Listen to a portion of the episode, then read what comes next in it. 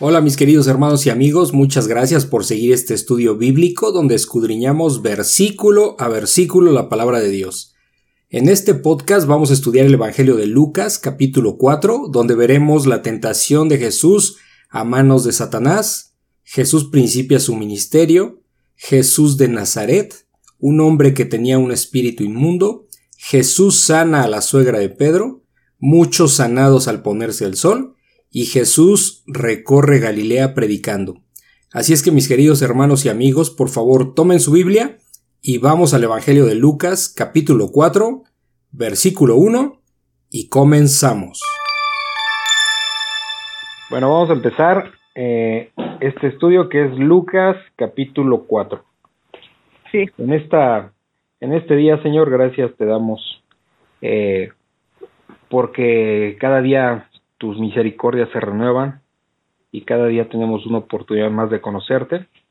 Eh, danos entendimiento, Señor, danos sabiduría, danos, acrecenta nuestra fe para que nosotros podamos eh, acercarnos a ti todos los días en tu palabra, que no sea de cada semana, sino que estemos confiados en que el alimento espiritual eh, tú no lo ofreces, tú no lo das, y que precisamente es lo que vamos a ver el día de hoy, que en este capítulo 4 de Lucas, que eh, si no fuera por este alimento espiritual, nosotros no podemos afrontar todas las cosas malas, la perversidad y los pecados que a los cuales nos, nos enfrentamos en la vida cotidiana, Señor. Eh, ayúdanos a entender esto y a que podamos confiar y caminar confiadamente en ti para que eh, realmente podamos tener eh, fortaleza y, poder en tu palabra para nosotros enfrentar eh, todas las cosas que, que, se nos vienen encima. Señor, gracias te damos y ponemos este tiempo en tus manos para que tú nos dirijas en este estudio. En el nombre de ti, Hijo Jesús. Amén. Amén. Ok. Bueno, vamos a leer Lucas capítulo 4, ¿no? El primer pasaje dice, tentación de Jesús. Ok, tentación de Jesús. Y lo último que vimos del capítulo 3 fue eh, el bautismo de Jesús y la genealogía de Jesús. Sí. Que nos llevaba eh, desde el Señor Jesucristo hacia atrás, llegando hasta Adán y a ser hijo de Dios, ¿no? Vimos esa genealogía, este, ya vimos algunos eh, personajes interesantes, como obviamente como Abraham, a quien se le, le dio la promesa Dios de darle una descendencia muy grande, reafirmándola con Isaac y con Jacob.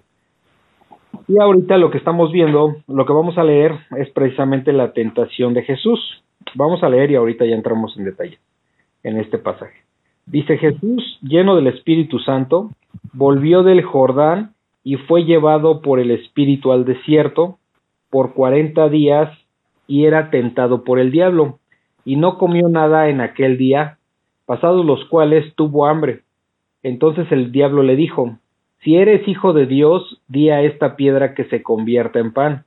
Jesús respondiendo le dijo, Escrito está, no sólo de pan vivirá el hombre, sino de toda palabra de Dios. Y le llevó el diablo a un alto monte, y le mostró en un momento todos los reinos de la tierra, y le dijo el diablo, A ti te daré toda esta potestad y la gloria de ellos, porque a mí me ha sido entregada, y a quien quiero la doy. Si tú postrado me adorares, todos serán tuyos. Respondiendo Jesús le dijo, Vete de mí, Satanás, porque escrito está, al Señor tu Dios adorarás, y a Él solo servirás. Y le llevó a Jerusalén, y le puso sobre el pináculo del templo, y le dijo, Si eres hijo de Dios, échate de aquí abajo, porque escrito está, a sus ángeles mandará acerca de ti que te guarden, y en las manos te sostendrán para que no tropieces con tu pie en piedra. Respondiendo Jesús le dijo, Dicho está, no tentarás al Señor tu Dios. Y cuando el diablo hubo acabado toda tentación, se apartó de él por un tiempo. Híjole, hay muchísimo aquí. ¿Qué, qué es lo que pueden ustedes rescatar de, o qué entienden de este pasaje?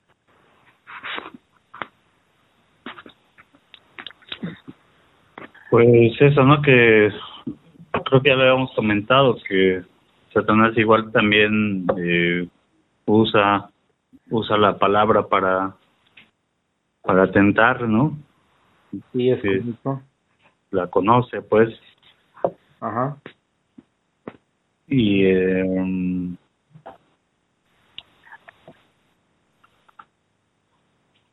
y bueno que pues también nos enseña ahí el Señor Jesús como eh, pues conociendo bien la palabra pues eh, también sobre ella nos podemos sostener no Por ejemplo, por ejemplo, el 6, el 6 habla sobre, o sea, en la Biblia se habla mucho también que, que Satanás es el, es el príncipe de, de este mundo y aquí, aquí está claramente dicho que le ha sido entregado este, pues que él es el dueño de, ahorita es el que gobierna, ¿no? Aquí está en el 6 donde dice, porque a mí me ha sido entregada y a quien, quien a quien quiera la doy. O sea, él ahorita él tiene potestad aquí en el mundo, Él no es el dueño, pero tiene pero tiene potestad, tiene autoridad Sí. sobre este mundo. sobre este mundo. ahorita. Pero ese no es el punto importante. Hay que entender el. Por eso es importante leer completo para poder comprender las ideas de lo que se está tratando. Porque si empezamos a ver pasajes aislados, pues obviamente no tenemos una idea Claro. completa de, de lo que aquí se dice. Vamos a, vamos a desmenuzarlo. Dice otra vez cap- eh, Lucas capítulo 4, tentación de Jesús, nos empezó diciendo, Jesús lleno del Espíritu Santo. ¿Por qué nos dice que está lleno del Espíritu Santo? Porque es Dios. ¿no? Eh, bueno, en, eh, obviamente él es Dios, pero en el contexto vimos en el capítulo 3, antes de la genealogía, que Jesús fue bautizado, Ah, ok. ¿no? Sí. Este, ¿no? Recibió. digamos que eh, era para para enfrentar las pruebas que se le vienen, pues, ¿sí? Lleno del Espíritu Santo, lleno de Dios. Él mismo es Dios, entendamos eso, ¿no? Siempre es importante comprender que, que vamos a ver un- esto, que va, que siempre en la vida del Señor Jesucristo hay una dualidad entre Jesucristo hombre y Jesucristo Dios, ¿ok? Sí. La- las dos partes se manifiestan en diferentes momentos, ¿no? Sí. Ok. Entonces, eh, no, eh, él es uno solo, pero se, se ve claramente el Jesucristo hombre y el Jesucristo Dios. Jesucristo Dios cuando hace milagros, ¿sí? Cuando eh, hace revelaciones, eh, profecías, eh, cuando evangeliza, obviamente. Eh, y también vemos a, a un Jesucristo eh, hombre padeciendo muchas cosas, ¿no? Eh, O sea, en- expuesto al pecado y no es expuesto al pecado, exacto, no no pecó. y muchas otras cosas. Pero bueno, dice que Jesús, lleno del Espíritu Santo, eh, esto era necesario pues para confrontar, la- para enfrentar las pruebas, volvió del Jordán, o sea, volvió del río Jordán, que fue donde fue bauti- bautizado, y fue llevado por el Espíritu, o sea, por el Espíritu Santo, aquí dice Espíritu con mayúscula, es el Espíritu Santo, y fue llevado por el Espíritu al desierto por cuarenta días y era tentado por el diablo. Cuando aquí dice que eran 40 días y era tentado, la palabra tentado es que constantemente fue tentado por Satanás en esos 40 días. ¿Ok? No es una vez nada más. No, aquí eh, es importante entender incluso los verbos. Tentado. O sea, eh, Es una acción como... eh, se mantuvo yo pues, muy probablemente todos los días estuvo estuvo siendo tentado no por el diablo. Y no comió dice aquí Jesús no comió nada en aquellos días o sea por 40 días no comió nada. Pasados los cuales tuvo hambre pues obviamente no como ser humano. Aquí vemos su condición humana tuvo hambre. Sí. tuvo hambre. Entonces, eh, este dato es como curioso porque pues vemos que sí puede haber ayunos de 40 días, ¿no? Podría ser una locura, pero el Señor Jesucristo en la carne lo hizo. Pero lo hizo como con la oración, porque fue un tiempo de oración. ¿Sí? Ahorita lo ven. Entonces dice eh, Lucas 4.3. Entonces el diablo le dijo, si eres hijo de Dios, di a esta piedra que se convierta en pan. ¿Por qué, por qué el diablo hace esa, esa pregunta? ¿Alguien tiene una idea? ¿Por qué le, le habla de que, de que convierta la piedra en pan? ¿Alguien tiene una idea? Mm, Por lo de la fe. No, porque estamos hablando de un Je- Señor Jesucristo de 40 días de ayuno y está diciendo que tenía hambre y Satanás le dice pues convierte esta piedra en pan. ¿Qué es lo que sucede? Que Satanás siempre nos ataca Sí, con las necesidades que tenemos, sí, ¿sí? Cuando en las Sí. partes que somos vulnerables. sí. es cuando más ataca. Voy a poner un ejemplo muy muy simple. Acuérdense que los ejemplos que pongo son bobos, pero es solo por, por dar ejemplos muy claros. Eh, yo soy rico y alguien me viene a ofrecer dinero. ¿Me está tentando? No. No. Sí. Este, eh, eh, yo no tomo y alguien me viene a ofrecer a extorsionar con una con una botella bien cara de vino. ¿Me tentará realmente? No. No, No. porque no, no eso para mí no, no es nada, pues. Sé que, pero, pero, si alguien es alcohólico y le traen una botella, ¿qué va a pasar? Sí, se la acepta. Sí lo está tentando, porque el alcohólico trae eso encima, trae esa necesidad de alcohol, Sí. ¿no? Entonces, eh, me acuerdo del caso de un tío que vive en Nayarit, ya está grande mi tío, y me acuerdo que cuando él era joven, bueno, ya me platicó hace muchísimos años, de esto, no sé por qué me acordé ahorita de esto, hace muchísimos años él barnizaba muebles en casas ricas, ¿sí? Porque la, la ebanistería, si no sabes mucho, es, es bastante cara, cuando son trabajos finos, son muy caros. Entonces dice que una vez estaba desempotrando una en una casa ahí de, de una zona muy cara ahí en México eh, estaba zafando de como de un hueco de pared un mueble porque lo iba a barnizar y en ese mueble dice que le salió un, un sobre con dinero pero era muy común, eso yo sí me acuerdo, que pues los señores le tenían tanta confianza porque siempre fue honesto de que le dejaban este pues, la casa ahí solo, ¿sí? Eso era bien común y había eran tiempos donde era como más confiable, ¿no? La gente. Entonces, eh, en ese tiempo mi tío tenía muchísima necesidad, ya los niños iban a entrar a la escuela y no tenía dinero para comprarle los útiles. O sea, a ese nivel llegaba, ¿no? De pobreza, digamos. Entonces, eh, cuando, él lo que me platica es que cuando, cuando él ve el, el sobre, pues lo que, lo que piensa es, Dios, este, Dios me lo puso, Dios lo puso. ¿sí?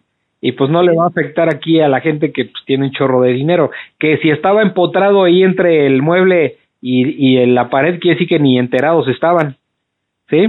Mm, sí. Entonces él lo asumió así. Entonces, ¿qué está pasando? ¿Eso es correcto? Pues no, porque eso es robo, ¿no? Al final es un robo porque estás en una casa que no es tuya y todo lo que hay en esa casa no es tuyo. Entonces, si tú te lo llevas es robo. Pero, el- pero mucha gente utiliza ese, ese esas conjeturas eh, a conveniencia, ¿no? Entonces, e- es decir, tenía una necesidad.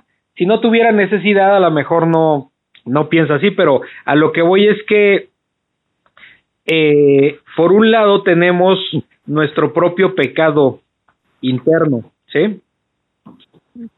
Nuestra, somos pecaminosos, somos perversos, somos pecadores. Y por, or- y por otro lado tenemos situaciones que se nos enfrentan como de ese estilo, como lo que hemos, como lo que les estoy explicando. Entonces se vuelve una tentación muy atractiva, ¿no? En este caso, aquí en el, en el, en, Lucas 4.3, eh, le dice el diablo, pues que di a esta piedra que se convierta en pan, le dice a Jesús. O sea, ¿por qué en pan? Pues porque Jesús tenía hambre y era por donde el Satanás quería atacar. Entonces Jesús en el 4 le dice, Jesús respondiéndole, dijo, Fíjense aquí en todo este pasaje, noten claramente cómo es una lucha con la palabra de Dios. Eso es muy importante. ¿Por qué? Porque Satanás está sobre la palabra de Dios y el Señor Jesucristo se defiende con la palabra de Dios. Fíjense qué tan importante es la palabra de Dios. Como les he dicho, la palabra de Dios es una extensión de Dios mismo. Y eso lo veremos claramente porque toda palabra salió del aliento de Dios y conforme nosotros estudiamos, aprendemos y aplicamos eh, las cosas que aprendemos en nuestros días, eh, nos damos cuenta que es una palabra viva, que tiene poder y ese poder es de Dios. Entonces dice el 4, Jesús respondiendo le dijo, escrito está, no solo de pan vivirá el hombre, sino de toda palabra de Dios vivirá el hombre, ¿no? Este, es decir, no, no solo, en otras palabras, de ese pan, Satanás, ojo con esto, esto siempre es importante, Satanás siempre, siempre va a poner la mira en las cosas terrenales, siempre. Y Dios siempre las pone en la parte espiritual. Y entonces Satanás aquí le dice de una manera en la carne, pues dile a esta piedra que se convierte en pan, pero Jesús le dice, no solo de pan vivirá el hombre, no solo de pan, ¿por qué? Porque esto es provisional, la comida que con la que nos alimentamos en este mundo es provisional, es temporal. Jesús le dice, sino de toda palabra de Dios. ¿Ok? O sea, con la palabra de Dios vivirá el hombre, pero aquí es Jesús se va por lo mejor que es la palabra de Dios. ¿Por qué? Porque ese es el alimento espiritual, el que jamás va a perecer, el que jamás se va a ir por la letrina, ¿sí? Jamás se va a ir por el excusado del baño. ¿Sí me explicó? Sí. Entonces, acuérdense que, bueno, no, no se acuerdan, porque no hemos visto con ustedes eso. Este, dice, eh, ah, no, creo que sí vimos cuando el Señor Jesús dice, este, am, ay, me quiero acordar, ahorita se me fue, se me borró la mente. Bueno, el punto es que, que Dios dice, mi palabra, eh, este mundo pasará, los cielos y la tierra pasará, pero mi palabra no pasará. O sea, todo esto se va a acabar, todo este mundo, toda esta tierra se va a acabar, pero la palabra de Dios es eterna, jamás se va a acabar. Sí. ¿Sí? ¿Sí se entiende? Sí. Ok, dice, no solo de pan vivirá el hombre, sino de toda palabra de Dios. O sea, de toda palabra de Dios vivirá el hombre. Dice el 5, y le llevó el diablo, o sea, llevó a Jesús, le llevó el diablo a un alto monte y le mostró en un momento todos los reinos de la tierra, o sea, le mostró pues todo el horizonte, ¿no? Todo el mundo, vamos a decirlo así. Y le dijo el diablo, a ti te daré toda esta potestad, o sea, todo este poder, toda esta autoridad y la gloria, ¿ok? Te daré la gloria de ellos, porque a mí me ha sido entregada, o sea, toda esta, eh, toda esta tierra, a mí, todos estos reinos de la tierra a mí me han sido entregados, y a quien quiero la doy. ¿Cuál es la condición? Le dice, si tú te pos- si tú postrado me adorares, todos serán tuyos, todos estos reinos. ¿Se fijan? Satanás quiere la gloria para él. ¿Cómo se defiende el Señor, el, el Señor Jesús? Acuérdense, acuérdense que lo está tentando en la carne, ¿ok? Sí. Eso es importante porque ayunó y porque y porque el Señor Jesús dice que tenía hambre. Entonces, ¿en quién estamos hablando? Pues en Jesús hombre, ¿ok? Que no se nos olvide eso. ¿Cómo se defiende ese Jesús hombre? ¿Cómo nos enseña a nosotros a defendernos? Con la palabra. Por eso dice al inicio que, como empezamos leyendo el 4, Jesús lleno del Espíritu Santo. ¿Cómo vamos a estar nosotros llenos del Espíritu Santo? Con su palabra, aprendiendo. ¿Sí? Aprendiendo todos los días. Nos hace falta aprender todos los días si queremos estar llenos del Espíritu Santo. Porque si no, vamos a caer. Si nada más cada semana le estamos revisando y no todos los días, vamos a caer. ¿Ok? Eso es delicado. Hay que tener mucho cuidado con eso y tomarlo súper en serio y entender que todos tenemos una necesidad de trabajar, todos estamos en eso, y más ahorita en tiempos de crisis, todos necesitamos trabajar para, para subsistir. Pero hay que confiar en Dios de que busquemos primeramente su palabra y las cosas vendrán por añadidura, ¿ok? Entonces, porque es muy importante esto, es muy, muy importante que entendamos esto. Entonces, por eso empieza este pasaje diciendo Jesús lleno del Espíritu. ¿Por qué? Porque va a confrontar a Satanás. Entonces, ¿qué le dice eh, cuando le dice Satanás que si se postrare, que le dice a Jesús, si tú te, eh, si tú postrado me, me adorares, todos serán tuyos, o sea, todos estos reinos que te estoy mostrando, Jesús, van a ser tuyos, es lo que está diciendo Satanás. Y Jesús en el 8 le responde, respondiendo Jesús le dijo, vete de mí, Satanás. No, que no, Jesús no titubeó. Vete de mí, Satanás, porque escrito está otra vez. Al Señor tu Dios adorarás. Acuérdense que es cultura general. Dios, cuando estamos hablando de Dios Padre, es uh -huh. mayúscula.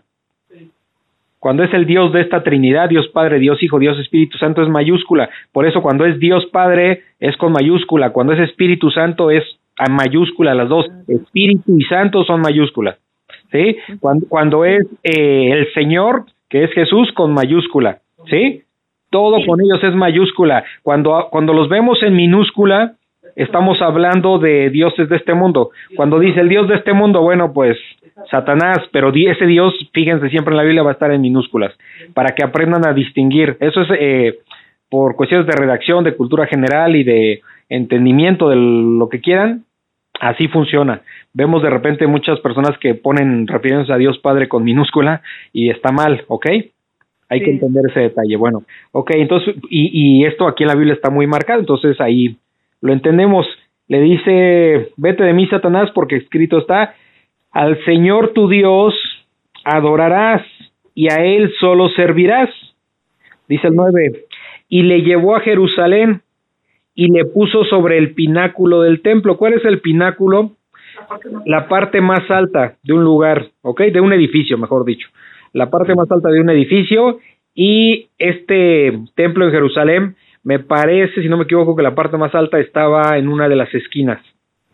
Entonces le puso sobre el pináculo del templo y Satanás le dice a Jesús, si eres hijo de Dios, échate de aquí abajo, porque escrito está, miren, Satanás queriéndole sacar, en este caso es el Salmo oh, 71.11, le está diciendo, porque escrito está, a sus ángeles mandará acerca de ti que te guarden, y en las manos te sostendrán, para que no tropieces con tu pie en piedra.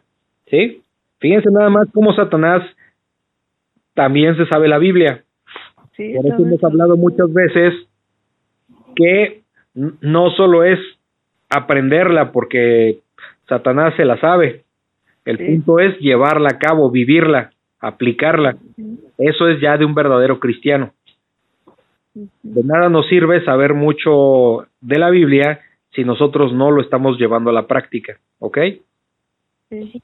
Entonces es muy delgada esa línea y es entre estar con Satanás o estar con Dios. O sea, porque incluso si lo vemos también aquí en las escrituras, que de nada sirve saber mucho y no aplicarlo. Entonces como si no supiéramos nada. Y, y peor tantito, estamos ahí es peor que un incrédulo, porque un incrédulo al menos no, su ignorancia no Dios no la va a pasar por alto, pero pero no sabe. Pero aquí está peor, porque alguien que sí sabe y no lo hace, pues es peor que un incrédulo. Entonces hay que tener mucho cuidado con eso. Entonces, ¿cómo le contesta en el 12 el Señor Jesucristo? Respondiendo Jesús le dijo, dicho está, no tentarás al Señor tu Dios. Y cuando el diablo hubo acabado toda tentación, se apartó de él por un tiempo. O sea, ¿qué significa que en todo el ministerio del Señor Jesús, de, en todo el ministerio del Señor Jesús, Satanás estuvo detrás de él? Sí. Sí. -huh. No sé, un ejemplo, acuérdense cuando, cuando eh, a Pedro le acababa de decir, cuando se acuerda que, les, que Jesús le pregunta, a los apóstoles, oigan, ¿quién dicen la gente que yo soy, no? No, pues que eres tal y este, que eres Elías, que X o Y. Ok, y después le dice, bueno, a ver, ustedes díganme quién, quién dicen que yo soy. Y Pedro, pues es el que, como que siempre iba por delante, le dice, este, tú eres el Mesías, ¿no? Tú eres el Hijo de Dios. Y le dice Jesús, bienaventurado eres, porque eso no te lo reveló ni carne ni sangre, sino mi Padre que está en los cielos. O sea, esa, es, ese reconocimiento de que él, de que Jesús era el Hijo de Dios, no fue por la inteligencia de Pedro, sino fue porque Dios lo puso en él. Y poquito después, o sea, no había pasado gran cosa, y de repente, pues, les explica el siguiente pasaje, Jesús les, leemos que Jesús les explica que, que va a padecer, ¿no? Que va a hacer, este, eh, va a padecer en, en la cruz, y Pedro le dice que eso no te acontezca, Señor, le dice. ¿Y qué le responde? ¿Y qué le responde Jesús? Aléjate de mí, Satanás. Sí, porque tú no ves las cosas, este, ¿cómo le dice? Eh, porque, porque solo ves las cosas de este mundo, pero no, no ves las cosas de Dios, ¿no? Algo así. Entonces, ahí estaba Satanás en Pedro, ¿ok? Cuando a Pedro poquito, poquito antes le estaba diciendo que bienaventurado y de repente le dice, le dice a Pedro, aléjate de mí, Satanás, o sea, Satanás entró en Pedro. ¿Por qué? Porque en ese momento todavía no tenían el Espíritu Santo. Teniendo uno el Espíritu Santo, no entran porque no entra nadie. O sea, las tinieblas jamás prevalecen sobre la luz. Y viviendo en la luz, teniendo la luz, no hay nada de maldad que pueda entrar en la persona. ¿Sí se entiende? Pero no nos desviemos. O sea, lo que quiero decir es que cuando dice aquí el pasaje que, que Satanás se, se apartó de Jesús por un tiempo, eh, es decir, lo tentó constantemente durante esos 40 días en el desierto, hasta el último día incluso, y después siguió tentándolo. ¿Sí se entiende? O sea, durante todo el ministerio del Señor Jesucristo estuvo siendo tentado de diferentes formas por Satanás. Oye, eh, una pregunta, digo, a lo Sí. mejor, como dices tú, boba, ¿no? Pero, eh, o sea, por ejemplo, sé, sé que los evangelios los van escribiendo, pues, porque estuvieron ahí cerca de del Señor, ¿no? Por ejemplo, en este caso, En este caso no. Ajá, Lucas, ajá, ¿cómo, cómo supo todo esto que pasó?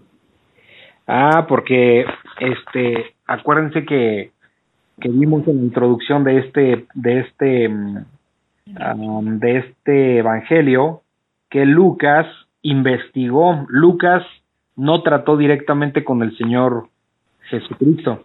O sea, Lucas fue un compañero de, del apóstol Pablo. No lo han visto ustedes todavía, lo veremos, un personaje súper, súper importante eh, en la palabra de Dios y mucho en el Antiguo Testamento. Eh, y entonces Lucas, de hecho, eh, entrevistó, prácticamente hizo una investigación rigurosa y ya lo vimos, fue lo primerito que leímos en Lucas, lo primerito que leímos cuando Sí, le, cuando le habla, cuando le dice a excelentísimo Teófilo, ¿no? Estas cosas las he escrito para, para Ajá. que conozcas los detalles. Entonces, eh, él investigó, dice que hizo una investigación eh, rigurosa. O sea, esto, como les dije en la clase pasada, esto es un documento prácticamente histórico y, obviamente fidedigno, o sea, real. Entonces, ¿de dónde sacó Lucas? Pues de, lo- de, los de las diferentes personas que él entrevistó y vemos que, que entrevistó este, muy seguramente a muchas cosas aprendió de Pablo, otras de otros apóstoles.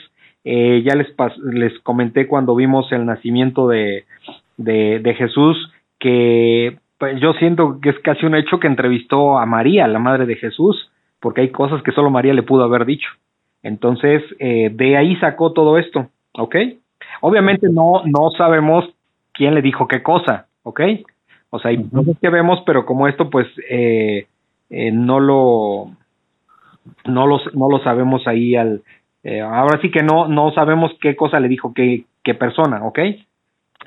Pero sí el pero sí la información eh, fue este escrita de manera rigurosa prácticamente fue como un ¿cómo le podríamos llamar? O un documental, un reportaje, no sé, pero algo, una investigación, ¿sí? Ok. Porque, porque en, en, por ejemplo, en Lucas 1.3 le dice, me ha parecido, bueno, es parte de lo que dice, me ha parecido también a mí, después de haber investigado con diligencia, con diligencia es con sumo cuidado y, y, y con suma rapidez, vamos a decirlo así, ¿no? Con suma, eh, eh, después de haber investigado con diligencia todas las cosas desde su origen, esto de, acuérdense que hablamos de, eh, cuando habla de que investigó todas las cosas desde el origen, el origen es Dios, o sea, fue inspirado por el Espíritu Santo, ¿sí? Inspirado por Dios, porque ese es el origen. El origen de estas escrituras es Dios. Tan es así que hay una prueba muy sencilla, hay muchísimas, pero una muy sencilla. Eh, mientras no se, mientras, mientras no se inventó la imprenta, con Johannes Gutenberg en Alemania, no hubo, no había Biblias como nosotros las tenemos hoy día, y todo se transmitía de memoria, de, de generación en generación. Y es impresionante cómo hoy día, que bueno, día me refiero en los últimos tiempos, en las últimas décadas, se han descubierto, por ejemplo, lo- los este rollos del Mar Muerto que corroboran que la Biblia que tenemos ahorita es similar a la que a la que prácticamente igual a, a lo que se leía en esos tiempos, ¿sí? Entonces, ¿cómo es posible que esto se haya mantenido intacto? Si nosotros como seres humanos somos bien chismosos, digamos, y andamos una, una simple información le andamos dando nuestro propio tono de interpretación. ¿Cómo es, cómo es que, que algo tan importante y tan amplio, tan vasto, que es la Biblia, se pudo mantener con tanto detalle y tanta precisión? O sea, eso solo Dios lo puede hacer, ¿ok? Ajá. ¿Sí responde un poco la, tu respuesta, tu pregunta? Sí. ¿Sí? Ok. Sí, Bueno, entonces nos vamos a, a Lucas 4:14, que es Jesús principia su ministerio. Ok, vamos a leerlo. Dice, y Jesús volvió en el poder del Espíritu a Galilea, y se difundió su, su fama por toda la tierra de alrededores, y enseñaba en las sinagogas de ellos, y era glorificado por todos. ¿Sí? Aquí, eh, pues vemos que, que, que al inicio, que al inicio de, cuando empezó el, el, el ministerio del Señor Jesucristo después de los 40 días de ayunar, ¿sí se dan cuenta? Ajá. Por eso dice, y Jesús volvió, vol- volvió en el poder del Espíritu. ¿Por qué? Pues porque, estu porque estuvo 40 días y 40 noches ayunando en el desierto, ¿ok? Preparándose para su ministerio. ¿Ok? Sí. Este, em, esto, esto de los 40 días eh, no es exclusivo del Señor Jesucristo, es muy, digo, hay gente que le encanta como, como hablar de numerología de la Biblia, pero no, Dios no nos mandó a eso. O sea, eh, por- porque por ejemplo, fue el Señor Jesucristo quien estuvo 40 días en el desierto, ¿no? Ajá. Eh, eh, estuvo, fueron, por ejemplo, 40 días de diluvio, ¿no? Eh, ¿Por qué 40? 40 días y 40 noches. Eh, ah, bueno, perdón. Por ejemplo, Moisés cuando mata a, a- esto es el en el Antiguo Testamento cuando Moisés Moisés mata al al, al egipcio porque estaba maltratando a, a un israelita, este huye, huye 40 años, 40 años. 40 años, ajá. Eh, por ejemplo, Moisés también en el monte Sinaí estuvo 40 días y 40 noches. ¿Sí? Cuando, cuando ese, en ese tiempo, cuando, cuando Jehová le, le explica que tiene que crear, bueno, lo que hoy conoce- bueno, lo que hoy entendemos que era el tabernáculo de reunión. Eso está en el Antiguo Testamento. Entonces, hay varios, eh, ¿cuántos años estuvo después de que, de que sale Moisés, bueno, que sale el pueblo israelita de la mano de Moisés de Egipto? Pues andan 40 años por el desierto. Entonces, pues esa, esos 40 días, 40 años, eh, se repite mucho en la Biblia, pero pues no, no traten de investigar, Dios sabrá por qué, pero, hay mucha gente que le gusta la numerología y empieza a hacer conjeturas, pero pues Dios lo, lo que nos manda es aprender su palabra, no, andan de- no andarle buscando cosas misteriosas a su palabra, ¿ok? Nada más te los comento por mera, este, eh, mera información. Entonces aquí en el 14, este, Lucas 4:14, que dice, y Jesús volvió en el poder del Espíritu, ¿sí? O sea, después de ser tentado en el desierto por Satanás, volvió eh, en el poder del Espíritu a Galilea y se difundió su fama por toda la tierra de alrededor y enseñaba en las sinagogas. O sea, se- cuando dice que se difundió su fama, pues es por lo que hemos visto, sobre todo en el Evangelio de Juan, que hacía milagros, ¿no? Sí. Hacía milagros y, y, y pues, la fama se extendía por, por, por toda esa región. Entonces, todo dice que por toda la tierra de alrededor, dice, y enseñaba en las sinagogas, en las sinagogas de ellos, o sea, de los israelitas. ¿Sí sabe qué son las sinagogas?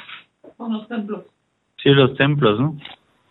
¿o no? Sí, sí, sí, sí. Este, las sinagogas son los templos. De hecho, eso, eh, las sinagogas eh, surgen cuando, cuando, cuando, cuando los, cuando el pueblo estaba en cautiverio en Babilonia.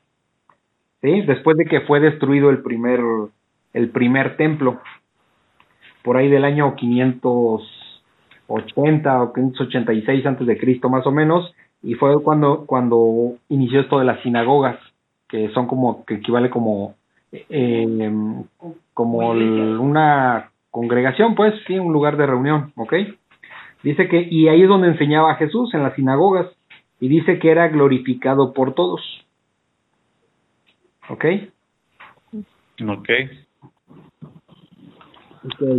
Em, ¿Y tienen alguna duda de aquí? No. ¿No? Ok, bueno, entonces leemos Lucas 4:16. Jesús en Nazaret. Vino a Nazaret donde se había criado y en el día de reposo entró en la sinagoga y conforme a su costumbre y se levantó a leer. Y se le dio el libro del profeta Isaías y habiendo abierto el libro halló el, el lugar donde estaba escrito, el Espíritu del Señor está sobre mí por cuanto me ha ungido para dar buenas nuevas a los pobres, me ha enviado a sanar a los quebrantados de corazón, a pregonar libertad a los cautivos y vista a los ciegos, a poner en libertad a los oprimidos, a predicar el año agradable del Señor. Y enrollando el libro, lo dio al, al ministro y se sentó, y los ojos de todos en la sinagoga estaban fijos en él, y comenzó a decirles, Hoy se ha cumplido esta escritura delante de vosotros. Y todos daban buen testimonio de él, y estaban maravillados de la palabra de gracia que salía de su boca, y decían, ¿no es este el hijo de José? Y le dijo, y les dijo, sin duda me diréis este refrán, médico, cúrate a ti mismo de tantas cosas que hemos oído que se ha hecho, que se ha hecho en Capernaum haz también aquí en tu tierra. Y añadió, de cierto os digo que ningún profeta es acepto en su propia tierra. Y en verdad os digo que muchas viudas había en Israel en los días de Elías, cuando el cielo fue cerrado por tres años y seis meses, y hubo una gran hambre en toda la tierra. Pero a ninguna de ellas fue enviado Elías, sino a una mujer viuda en Sarepta de Sidón, y muchos leprosos había en Israel en tiempo del profeta Eliseo, pero ninguno de ellos fue limpiado sino Naam, el sirio. Al oír estas cosas todos en la sinagoga se llenaron de ira y levantándose le echaron fuera de la ciudad y le llevaron hasta la cumbre del monte sobre, sobre el cual estaba edificada la ciudad de ellos, para despeñarle. Mas él pasó por en medio de ellos y se fue. ¿Qué entienden de aquí?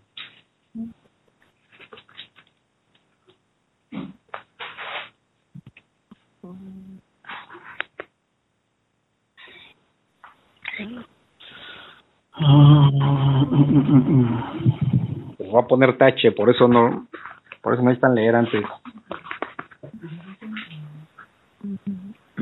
pasó? Es que este está más. A ver, ahí va. Jesús en Nazaret, ok. El, el versículo 16. Dice, vino a Nazaret. O sea, Jesús fue a Nazaret donde se había criado, o sea, ahí fue donde, donde creció, ¿no? Y en el día de reposo, que es cuál? El sábado. El sábado, exacto. Y en el día de reposo entró en la sinagoga, o sea, en la iglesia de los judíos, conforme a su costumbre, o sea, acostumbraba a entrar, ¿ok? Ahí. Y se levantó a leer, o sea, se iba seguido a la sinagoga Jesús, eso es lo que dice conforme a su costumbre, y se levantó a leer. O sea, pasaba ahí, me imagino, al frente o algo así, y leía. Dice el 17, y se le dio el libro del profeta Isaías. El libro del profeta Isaías eh, se escribió, hagan de cuenta, más o menos como 680 años antes de Cristo. ¿sí? Lo que iba a leer ahorita Jesús, el Señor Jesús era algo que se había escrito 680 años, más o menos 680 años antes de Cristo. Entonces hagan cuenta el Señor Jesús con los pergaminos, con los rollos, y dice que habían, a- habiendo abierto el libro, halló el lugar donde estaba escrito. Quiero que se imaginen esa escena.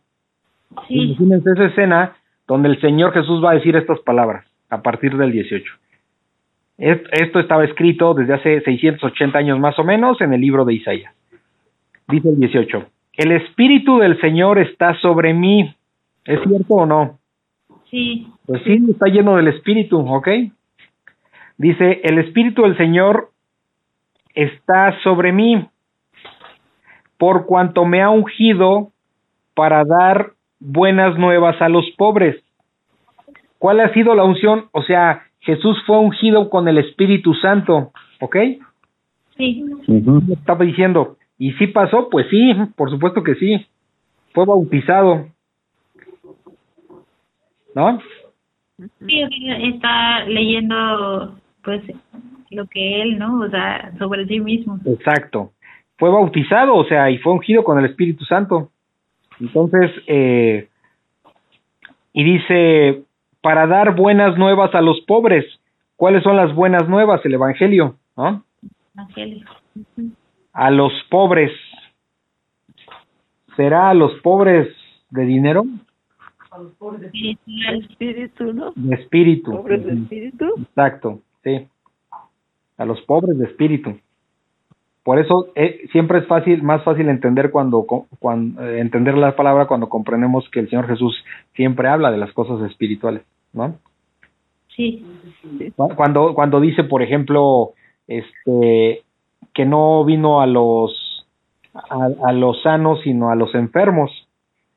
No es que existan sanos espirituales, todos estamos perdidos, condenados al infierno si no fuera por él. Pero ¿qué está diciendo ahí? Cuando dice yo no vine a los sanos, o sea, es como decir, pues yo no vine a los que creen que son buenas personas y que creen que se están ganando el cielo y que no quieren escuchar de mí. Yo no vine a esos. O sea, vine a los enfermos, o sea, vine a los que sí saben que, que necesitan la ayuda de Dios, ¿ok?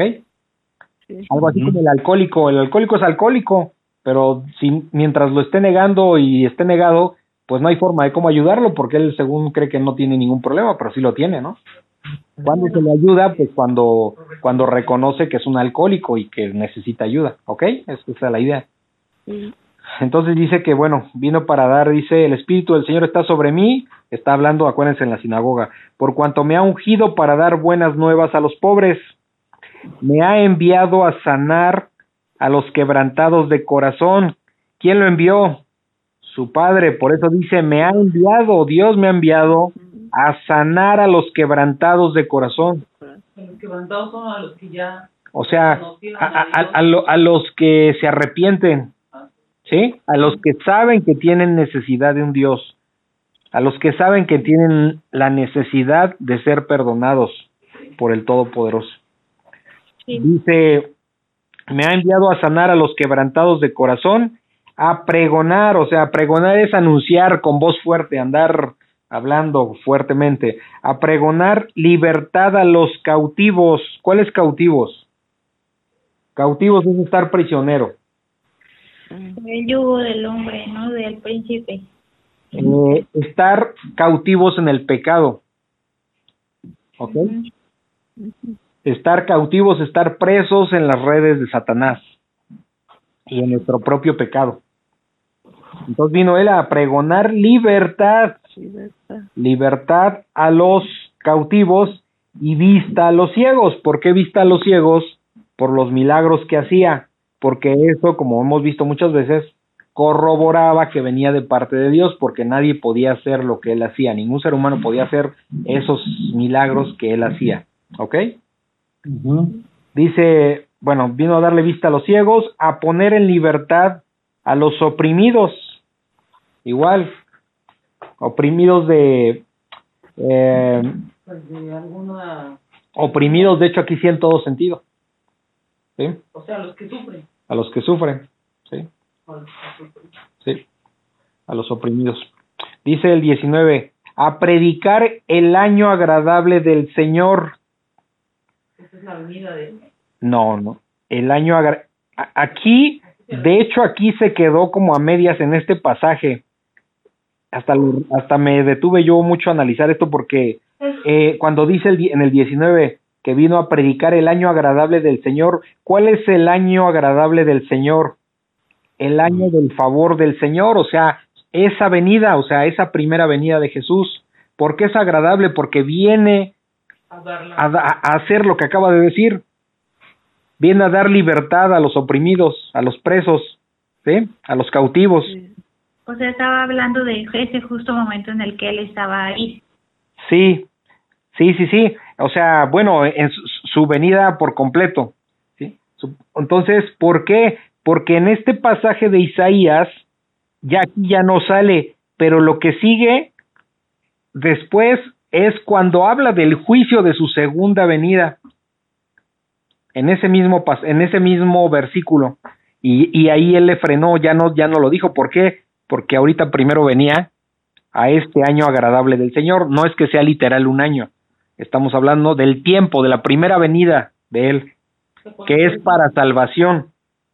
Porque si seguimos leyendo, lo pueden revisar en, en, en, en sí, en, en Isaías, este, pu- pues, Estamos hablando del, del mismo tiempo que estaba viviendo. sí, o sea, es- de hecho es Isaías 61.1. Pero eso lo escribió el profeta Isaías. Eso lo escribió, él lo estaba leyendo, lo escribió Isaías, pero seguido de esto, cuando dice que va a predicar el año agradable del Señor, que es, es esa primera venida, luego, luego, las siguientes palabras son palabras de juicio que son para su segunda venida. Pero ahí, pero eso ya no lo menciona aquí Jesús. ¿Por qué? Porque ahorita nada más se va a enfocar a lo que acaba de decir, que vino para, para, este, para salvación de la humanidad, ¿no? ¿Sí se entiende? Sí. Por eso les digo, si quieren después leer lo otro, pues está en Isaías 61, 1, 1 y 2. Y dice el 20, y enrollaron, e- enrollando el libro, lo dio al ministro y se sentó. Es decir, el ministro pues es como quien, la autoridad ahí, ¿no? Como el que sirve, vamos a decirlo así. El que ministra ahí. Y se sentó. Eh, era una costumbre que cuando leían las, las escrituras, las leían de pie, pero cuando ya iban a dar la explicación de las escrituras, cuando ya iban a dar la explicación de las escrituras, el maestro se sentaba.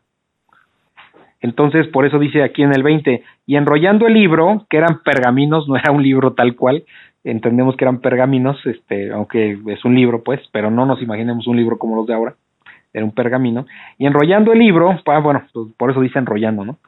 Dice, enrollando el libro, lo dio al ministro y se sentó, o sea, Jesús se sentó, y los ojos de todos en la sinagoga estaban fijos en él, o sea, se quedaron fijos viendo a Jesús, como diciendo, ¿qué acaba de decir?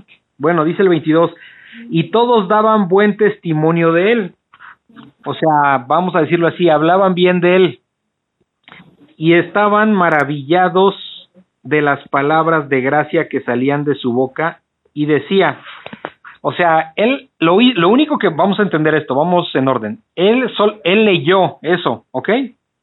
Sí. Sabemos nosotros hoy día que está hablando de él mismo. Pero en ese momento, hasta lo que vamos leyendo ahorita, por eso digo que mejor me detuve para, para explicar esto, eh, acaba de leer este, este libro de Isaías, este pasaje de Isaías, ¿no? Sí. Y este le entrega el rollo al en- entrega el rollo al, al ministro y se sienta. Todos se le quedan viendo a Jesús. Y en el 21 dice, y comenzó a decirles, aquí es donde viene ya la parte crítica, dice, hoy se ha cumplido esta escritura delante de ustedes. Uf, ¿qué está Sí. diciendo? Que él es el Mesías. Él es el Mesías que 680 años más o menos antes había escrito de él eh, el profeta Isaías, Isaías. ¿sí? Y dice, hoy se ha cumplido esta escritura delante de ustedes. Dice el 22, y todos daban buen testimonio de él y estaban maravillados de la palabra, eh, de las palabras de gracia que salían de su boca y decían, o sea, están por un lado maravillados, pero vamos a notar aquí qué está sucediendo. Dice, ellos decían, la gente, ¿no es este el hijo de José? ¿Qué significa al decir eso? Ahorita vamos a notarlo. Que, que dijeron, o sea, como este, que, que, o sea, que alguien venga y decir, yo soy súper importante, ¿qué este no es el hijo del albañil de ahí de la esquina? O sea, ¿sí? Sí. Como un menosprecio, y ahí ya se empieza a notar. ¿No es este el hijo de José? O sea, no lo aceptaban. ¿Por qué? Porque lo conocían, sabían que era su padre era José. ¿Sí? O como decimos, o como, perdón, como decía aquí la palabra, este, cuando, bueno, más bien cuando vimos la genealogía, este, que decía hijo según se creía de José, ¿no? O sea, era su padre adoptivo, vamos a decirlo así, su padre terrenal, ¿no? No su padre biológico. Entonces dice, y por eso ellos decían, ¿no es este su hijo de José? Eh, él les dijo, sin duda me diréis este refrán, o sea, Jesús se adelanta, porque acuérdense que él sabe todo lo que piensa uno. Y de ellos decía, bueno, seguramente ustedes me van a decir, médico, cúrate a ti mismo de tantas cosas que hemos oído que se han hecho en Capernaum. Haz también aquí en tu tierra. O sea, Como que le estaba diciendo que iban a pedirle pruebas. este, o sea, eh, eh, ¿Cómo sí. Aquí esto, lo, lo que estamos entendiendo que es que, que es que cuando Jesús llega a Nazaret ya tenía un recorrido de, de, de predicarle a la gente de la región. Por eso le dicen, lo que has hecho en Capernaum, pues hazlo aquí en tu tierra. O sea, ya se entiende que ya, que, que digamos que aquí eh, ya había hecho cosas en, en la región, en Capernaum, ¿ok? Ya tenía esa fama, ya tenía la fama y le dicen, bueno, pues lo que hiciste allá afuera, pues hazlo aquí en tu tierra. Le están pidiendo como pruebas, ¿no? Algo así. Evidencia. ¿no? Solo que aquí hay que tener algo, aquí les voy a explicar algo porque parece, eh, parece, que tiene mucha profundidad esto, lo que viene a continuación del pasaje, y parecería que no es importante y es sumamente importante. Cuando Jesús está diciéndoles, eh, cuando Jesús les está diciendo, pues le- les está leyendo el libro de Isaías, eh, es muy probable que los judíos están pensando que está hablando de ellos, pero aquí va a venir algo muy fuerte, que es Jesús está, no, no lo dice aquí, pero el contexto sí lo dice, ahorita lo vamos a leer, es, no vine nada más a ustedes judíos, vine a los gentiles, y ahí se le va a armar el problema a Jesús. Se le va a armar, entonces aquí vamos a leerlo, pero quiero que tengan en mente eso para que entiendan lo que vamos a leer.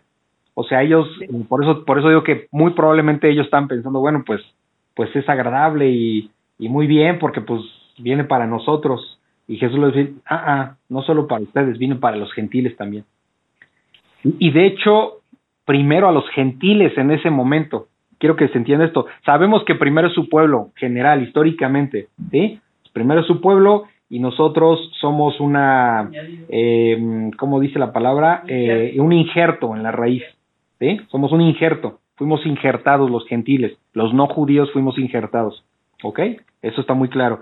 Pero aquí, Pero pues no los fue- judíos no se sienten, por- se sienten, ¿eh?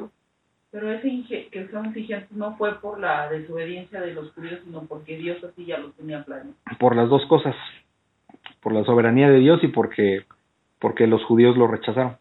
A los suyos vino y los suyos no, no lo recibieron. ¿ok? Entonces, va, ok, con eso en mente vamos a leer el 24. Dice, y añadió, o sea, Jesús, de cierto les digo, o sea, acuérdense, esa frase que es, esto es algo muy importante, pónganme atención. De cierto les digo que ningún profeta es acepto en su propia tierra. O sea, ¿qué le está diciendo? Pues por más que yo les muestre cosas, no me van a creer porque siguen pensando que soy el hijo de José, el carpintero, ¿ok? Dice el 25, y en verdad os digo que muchas viudas, aquí es donde viene el punto, 25, les voy a poner un ejemplo primero, y en verdad les digo que muchas viudas había en Israel en los días de Elías, o sea, del profeta Elías, cuando el cielo fue cerrado por tres años y seis meses, ¿sí? Esto viene eh, en, en, Primera de Reyes 17.1, que se habla de, esto pasó como, como, como unos 560 años antes de, de Cristo, hubo una sequía, pero bueno, no me meto en eso. Entonces les dice, en verdad les digo que muchas viudas había en Israel en los días de Elías, cuando el cielo fue cerrado por tres años y seis meses, ¿sí? Y hubo una gran hambre en toda la tierra. Eso sí ocurrió. Sí, sí, por supuesto, sí ocurrió, dice el 26, pero a ninguna de ellas fue enviado Elías, sino a una mujer viuda en Zarepta de Sidón. O sea, ¿qué está sucediendo? ¿Qué está sucediendo aquí? Eh, bueno, te, eh, ah, bueno, voy, voy a leer, terminar de leer la historia y se las explico. Dice el 27. Y muchos leprosos, o sea, los enfermos de lepra, muchos leprosos había en Israel en tiempo del profeta Eliseo, pero ninguno de ellos fue limpiado sino Na, eh, Namán el sirio. ¿Qué está diciendo aquí Jesús? Que este es un, ajá, eh, Naamán el sirio, Naamán el sirio era un, un general del, del rey sirio, ¿sí? Del rey sirio. Entonces este Naamán, eh, dice la escritura, que er, era un gentil. Para los sirios son los árabes. Era, bueno, aquí en este momento, pues sí, en este momento, este, era, eh, era un gentil Naamán, era leproso, o sea, tenía un problema de lepra, eh, dice la palabra que era valeroso en extremo, y eh, cuando, cuando la sierva, eh, hagan de cuenta que, que, le llevan una sierva israelita a la mujer de Naamán, y, esta sierva pues ve que, esta sierva israelita ve que Naamán pues tiene lepra y que no se cura con nada, y, y le dice, este, y le dice esta mujer al, a, a, a Namán que, vaya con el profeta de Samaria, que es Eliseo. ¿Sí? O sea, Eliseo es este judío. A, que vaya con el profeta de, de, Samaria, que es Eliseo, para que lo sane. ¿Sí? Y entonces, eh, pues Namán, eh, pues va, como escucha, y incluso lleva cartas del rey sirio. Eh, lleva cartas como remitentes, vamos a decirlo así. Este, y va al, allá cerca de, bueno, pero no les voy a contar toda la historia, si no nos vamos a revolver. El chiste es que llega Naamán eh, con, con, con el profeta Eliseo, y Eliseo le dice, este, bueno, primero va con, eh, llega Eliseo y le dice, eh, pues ve, ok, le dice a Naamán, pues ve y métete siete veces al río Jordán para que seas limpio. Entonces, eh, se, molestó, o sea, como diciendo, ¿cómo? Pues, o sea, ¿cómo metiéndome al río? que no hay mejores ríos allá por mi rumbo? O sea, este, ¿cómo voy a meter ahí? Eh, él, esperaba otra cosa, ¿no? Otra cosa diferente. El punto es que los sus siervos pues, lo, lo le hacen ahí como recomendaciones y termina metiéndose siete veces al río Jordán y termina eh, siendo sanado de la lepra. Incluso dice que tenía la piel como de bebé, algo así dice la palabra. Entonces, eh, ¿qué pasa aquí? Que Naamán es un gentil y estaba leproso. Primero, gentil, pues aquí estamos hablando que Jesús les está explicando esto ahí en la sinagoga y pues es como para ellos una aberración, ¿no? O sea, si, y pues aquí los que cuentan son los judíos, no los gentiles. Y luego un leproso, pues un leproso se consideraba como pues impuro, obviamente, ¿no? Entonces, eh, eso es lo que pasó. Entonces, otra vez vuelvo a leer. Eh, de cierto, les digo, en el, desde el 20, bueno, el 25, sigo, empiezo a leer. Y en verdad les digo que muchas viudas había en Israel en los días de Elías, cuando el cielo fue cerrado por tres años y seis meses, y hubo una gran hambre en toda la tierra, pero en ninguna de ellas fue enviado Elías, sino a una mujer viuda eh, en Sarepta de Sidón, y muchos leprosos había en Israel en tiempo del profeta Eliseo, o sea, había muchos leprosos, incluyendo israelitas, pero ninguno de ellos fue limpiado, o sea, ningún israelita, entre todos muchos israelitas, ninguno fue limpiado, sino Naamán, Naamán el sirio, Naamán un, un gentil. Entonces, ¿qué significa que el vamos a decirlo así, que el favor de Dios fue para un gentil, no fue para, para un israelita? ¿Sí? Dice el 28, al oír estas cosas, todos en la sinagoga se llenaron de ira. Pues porque era una aberración, si, si, si según ellos, ¿no? Si, si el Mesías, ¿para quién venía? los judíos. Para los judíos, ¿no? Y ellos así lo pensaban. No concebían que viniera para, para los gentiles también. Entonces dice el 28, al oír estas cosas, todos en la sinagoga se llenaron de ira, dice el 29, y levantándose le echaron fuera de la ciudad, o sea, pues lo, lo corrieron, y le llevaron hasta la cumbre del monte, hasta la cumbre, lo más alto, sobre el cual estaba edificada la ciudad de ellos, para despeñarle, o sea, lo querían echar ahí al despeñadero a Jesús. ¿Por qué? Pues porque para ellos había dicho una blasfemia, ¿no? Dentro, dentro de su sinagoga. Y dice el 30, más él, o sea, más Jesús, pasó por en medio de ellos y se fue. O sea, ¿qué, qué está diciendo aquí? Eh, pues es un escape milagroso, ¿no? Por, porque Dios tiene control de todo. Entonces lo querían matar, ya ahí empezó el asunto, lo querían matar, pero pues no era su tiempo y no era la forma y ellos no tenían nada que ver, era un plan de Dios. Por eso se lee sencillo que, bueno, queriendo echar al despeñadero, dice, él pasó por en medio de ellos y se fue. ¿Sí se entiende? Sí. ¿Cómo pasó eso? No lo sé, simplemente sabemos que Dios tiene un plan y eso no se va a corromper ni va a cambiar. No hay nada que cambie sus planes, todo está dentro de las manos de Dios. En ese momento no pudieron, por la razón que haya sido, no lo pudieron echar al despeñadero cuando realmente querían hacer eso. Porque no había, no ¿Ok? era su tiempo. Ajá. En el 25, Fuerte. En el 25 cuando habla de las viudas, ya él está, obviamente está hablando de los israelitas, Ajá. pero cuando dice los años, ¿a, eso a qué se refiere? ¿Cuándo? ¿De qué hablo? Cuando dice por tres años y seis meses, eso es una fecha así. Ah, pu- pues es que eso, por eso estoy diciendo que eso está en Primera de Reyes 17.1, Ah, cuando Elías, eh, el profeta Elías predijo la sequía. ah, Eh, eso sucedió eso es como que- 560 años antes de Cristo. Ah, ¿sí? Entonces se refiere, a- hacen referencia a eso, o sea, Jesús está sacando esa parte. O sea, esta historia pasó en ese tiempo. ¿Ok? ¿Alguna otra duda? No. No. No, está bien. Ok, entonces seguimos con Lucas 4:31 que, que lleva por título el pasaje, un hombre que tenía un espíritu inmundo.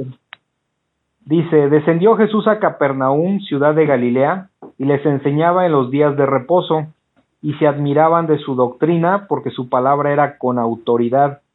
Estaba en la sinagoga un hombre que tenía un espíritu de demonio inmundo, el cual exclamó a gran voz, diciendo, Déjanos, ¿qué tienes con nosotros, Jesús Nazareno? ¿Has venido para destruirnos? Yo te conozco quién eres, el santo de Dios. Y Jesús le respondió diciendo, Cállate y sal de él. Entonces el demonio derribándole en medio de ellos salió de él y no le, eh, y no le hizo daño alguno. Y estaban todos maravillados y hablaban unos a otros diciendo, ¿qué palabra es esta que con autoridad y poder manda a los espíritus inmundos y salen? Y su fama se difundía por todos los lugares de los contornos. Bueno, ¿qué está pasando aquí? Eh, que Jesús va a Capernaum, Capernaum está cerca de, de ciudad de Galilea. Sí, sí, sí. De hecho, si vemos el mapa, está como vemos el mar de Galilea y el y Capernaum está en la parte superior izquierda del mar de Galilea, vamos a decirlo así. Es una ciudad de ahí. Es una ciudad pequeña. sí. Eh, entonces, eh, dice, descendió Jesús a Capernaum, ciudad de Galilea, y les enseñaba en los días de reposo. ¿Qué días?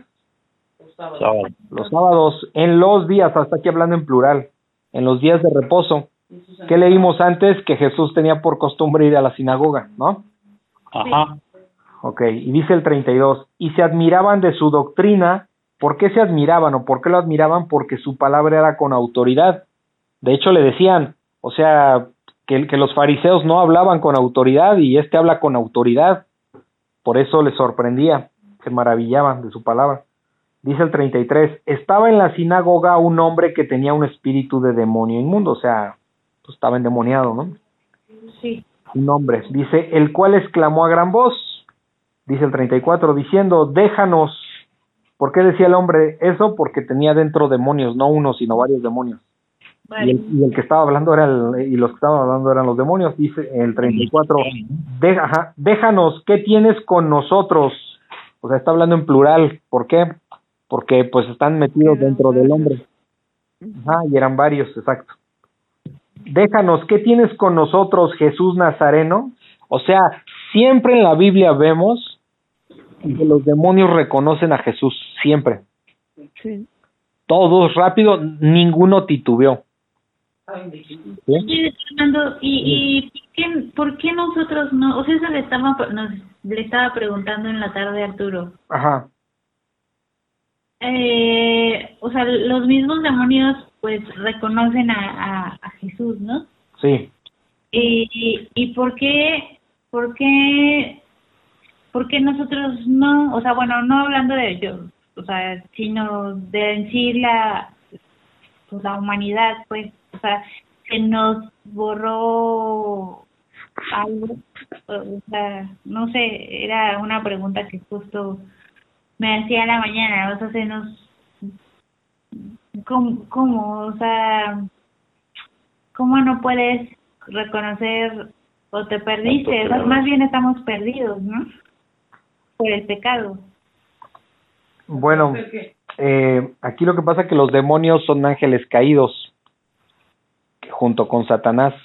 Acuérdense que Satanás y los demonios, ¿ok? A veces la gente, bueno, cuando no conoce estos temas, piensa que todo es lo mismo, ¿no? Que Satanás es uno solo y todos no. O sea, está Satanás con su hueste eh, de demonios. Entonces son ángeles caídos. Eran ángeles y se sublevaron contra Dios y Dios los, los, los echó de- del cielo. Entonces, conocían quién, qué, qué vimos en la palabra, Eh, qué vimos al inicio de Juan. En el principio era el verbo y el verbo era con Dios y el verbo era Dios, ¿no? O sea, vimos que Jesús siempre ha estado, eh, des- desde siempre ha existido con el Padre. Sí, Entonces, eh, entonces Jesús, está- Jesús estaba en el, eh, en el cielo con su padre y, y estos demonios lo conocían. Estos demonios, bueno, estos ángeles ya después fueron echados, ¿no? Eran ángeles, ahora ya son demonios, ¿no? Por eso Ajá. lo reconocían. ¿Qué pasa con nosotros como seres humanos? Que, que nuestro pecado nos aleja de Dios.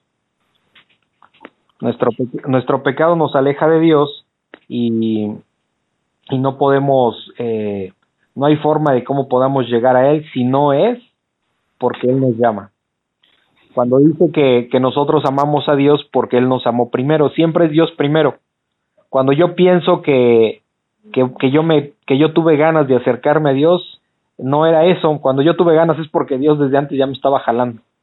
Porque yo, porque por eso dice la palabra, no hay uno solo, que no hay uno solo bueno, no hay uno solo que busque de Dios, ¿sí? Entonces, este, lo que nos aleja de Dios es la maldad. Y, cuando nos y cuando reconocemos a al Dios es porque él nos llamó, no porque nosotros hayamos este em, eh, tenido la capacidad de, de poder acercarnos a Dios. No hay un solo ser humano que tenga la capacidad de poder llegar a Dios. ¿Sí? Por eso es que los demonios sí lo conocen. Sí, Entonces dice, descendió Jesús a Capernaum, ciudad de Galilea, y les enseñaba en los días de reposo, o sea, en los sábados, y se admiraban de su doctrina porque su palabra era con autoridad. Estaban en la sinagoga, estaba en la sinagoga un hombre que tenía un espíritu de demonio inmundo, el cual exclamó a gran voz diciendo, déjanos, ¿qué tienes con nosotros, Jesús Nazareno? ¿Has venido para destruirnos? Yo te conozco, aquí esto dicen los, eh, los demonios, yo te conozco quién eres, el santo de Dios. Entonces le digo, los, los demonios siempre, en toda la Biblia siempre reconocían a Jesús, pero ¿qué sucede en el 35? Jesús les, les reprendió, o sea, con energía, reprender es con autoridad y con inmediatez. Jesús les reprendió diciendo, cállate y sal de él. O sea, cállate demonio y sal, o hueste de, o no sé cuántos eran, y sal, sal de este hombre. ¿Sí? Es lo que le está diciendo. Entonces, ¿por qué? Porque a- al Señor Jesús no le interesaba, no le interesa, ni le interesaba darse a conocer a través de demonios. Eso es lo que pasaba. No le interesaba, o sea, Dios jamás se va a valer de nadie para darse a conocer, Él solo lo puede hacer. Y otra cosa muy importante, no a través de maldad. Voy a poner un ejemplo actual, ¿no? O sea, este, y lo estoy inventando, no lo tengo en mente, pero lo invento para, para darle idea. Es como si yo agarro y, y me robo una librería, este, mil Biblias, y las empiezo a regalar para, para que la gente cree en Dios. ¿Está bien? No. No. No. No, ¿por qué? Porque pues lo estoy robando. O sea, Sí. e- eso no justifica que el, la, no me justifica, ¿sí? O sea, Dios jamás, jamás se va, se quiere dar a conocer, ni se dará a conocer a través de cosas malas. En este caso eran demonios. Y, a lo- y los callaba a todos. Los callaba, ¿por qué? Porque no le interesaba darse a conocer por ellos. O sea, na- los demonios vemos aquí por la palabra que pues daban incluso testimonio de Dios mismo, ¿no? Pe- Pero Dios jamás quiso darse a conocer por eso. O sea, jam- jamás, jamás va a ser a través de cuestiones malas o de maldad que Dios se dé a conocer, ¿ok? Por eso aquí los callaba. Y Jesús les en el 35 y Jesús les, repre- les reprendió diciendo, cállate y sal de él. Entonces el demonio, derribándole, aquí por lo que podemos, aquí quiero ajustar, este, aquí habla de un demonio, posiblemente cuando habló en plural hablaba por, por todos los demonios que están, ¿no? No sé. Dice, eh, cállate y sal de él. Entonces el demonio derribándole en medio de ellos salió de él, o sea, salió del hombre y no y no le hizo daño alguno. O sea, no le hizo daño al hombre que estaba endemoniado. El 36. Y eh, eh, digo, porque veí, ¿por qué dice esto? Me vino a la mente porque hay, hay otros pasajes que hemos visto de endemoniados que se hacían daños a sí mismo. ¿sí? no sé si se acuerdan de un padre que llevó de un, de un padre que llevó a su hijo este porque se hacía eh, se, se hacía daño a sí mismo eso estaba endemoniado el chico Ajá. Sí. entonces este bueno en este caso este demonio salió sin hacerle daño al hombre no dice el 36 y estaban todos maravillados y hablaban unos a otros diciendo qué palabra es esta que con autoridad y poder manda a los espíritus inmundos y salen esa palabra eran palabras de Jesús y, lo, y, y aquí lo que lo que estos testigos revelan es que esa palabra era con autoridad y poder esa misma autoridad y poder que tiene esto que estamos leyendo ¿por qué tiene por qué la palabra de Dios por qué toda la Biblia tiene autoridad y poder porque es de parte de Dios Porque ¿Sí? porque es Dios mismo Imagínense que el Hijo de Dios se sujetaba, ahorita lo vimos contra Satanás, se sujetaba a la palabra. ¿Qué tan importante es? Pues es la palabra de Dios. Sí. Pues yo tengo una una pregunta, este, por ejemplo, si a- alguno de, por ejemplo, de la iglesia y eso que tenga algún espíritu o algo, el pastor si puede hacer algo en oración para que o que tiene autoridad o quién tiene autoridad así para poder sacarlo de, de alguna persona en caso de que los tuviera. Ok, esa es buena pregunta. Eh, el único que tiene autoridad es Dios. Ajá. Cuando hay, Ah. per- hay personas que se dedican a, a, a esto de los endemoniados, muchas veces como que, de hecho el fin de semana estamos platicando de un pastor que de una iglesia que hace eso, este, pero siempre es eh, bajo la oración hacia Dios, porque el hombre no tiene poder de sacar demonios, el único que hace eso es Jesús. Ah, el, bueno, único- el que tiene poder es Dios. Entonces, ¿qué va a suceder? Que la persona, que el ser humano le va a orar a Dios para que saque ese demonio.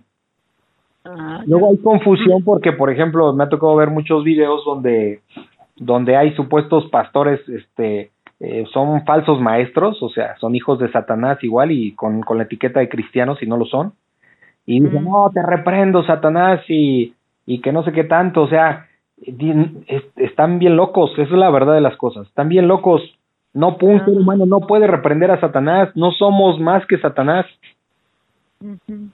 Y cuando alguien se atreva a decir eso, es un falso maestro, es este hijo de Satanás. O sea, es, es- son de esas iglesias en las que hay que salir rápido de ahí, porque no hay nada que hacer ahí. Entonces, Ah, e- es- el, el hombre, el ser humano, no tiene ningún poder de, de sacar a Satanás o, demonios. El único que lo hace es Dios y, y lo que uno puede hacer es orar a Dios para que le saque el demonio a esa persona. Es lo que podemos hacer nosotros. ¿Sí me explicó? Sí, pero estando, por ejemplo, en oración y, y estar siempre con Dios, ni se acerca, yo creo, ¿verdad? ¿O sí? Llega a tentarnos como, como a Jesús, ¿no? Este, mm, ¿se refiere al comportamiento del demonio? No, me, me refiero, bueno, sí, si se llegara, por ejemplo, a tener a alguien, Ajá. me refiero si, este, por ejemplo, si está uno en constante oración y cerca de Dios y con Cristo y todo eso, pues yo creo que no, no, no se puede acercar a alguien que, Ah, que está con Dios. ah, ok, ok, ya, ya, ya lo entendí. Sí, no, no, no, no, no, no, para nada. Este, en la palabra vemos que, que, que el cuerpo humano es como una casa, ¿sí? Sí. Eh, como una casa que, que cuando ya mora el Espíritu Santo, Sí. eh, no puede ser habitada por ninguna maldad, Ujú, ¿ok? Sí. Eh, en otras palabras más sencillas, si usted es una verdadera creyente que tiene el Espíritu de Dios, nadie le va a poder hacer brujería, nadie no va a poder ser endemoniada, o sea, no va a poder, en esas cuestiones espirituales no le va a pasar absolutamente nada. Nada. Mm. No por usted, sino por, por el que habita en usted, que sería el Espíritu Santo. ¿Sí me explico? Ajá, Sí. Este, yo, yo me acuerdo que una vez eh, el Laura y yo allá en México eh, llegamos a la casa y no me acuerdo si había un pollo muerto ahí enfrente de la puerta, no sé, no, no me, me, son, me yo lo vi, yo, yo lo vi eh, como que raro y, y no me, no me preocupé, dije pues este, eh, pues, eh, pues de allá la gente, ¿no? Y sus maldades, pero, pero espiritualmente no nos puede pasar nada si tenemos al Espíritu de Dios, ¿sí me explico? Sí. O sea, si tenemos el Espíritu de Dios, no tenemos por qué andarnos preocupando si alguien nos hizo o brujería o porque le caemos mal o lo que sea, no. Cuando entra el Espíritu Santo, cuando, cuando entra el es- cuando entra un demonio en una persona, pues cuando la casa está vacía, es decir, cuando no está el Espíritu Santo.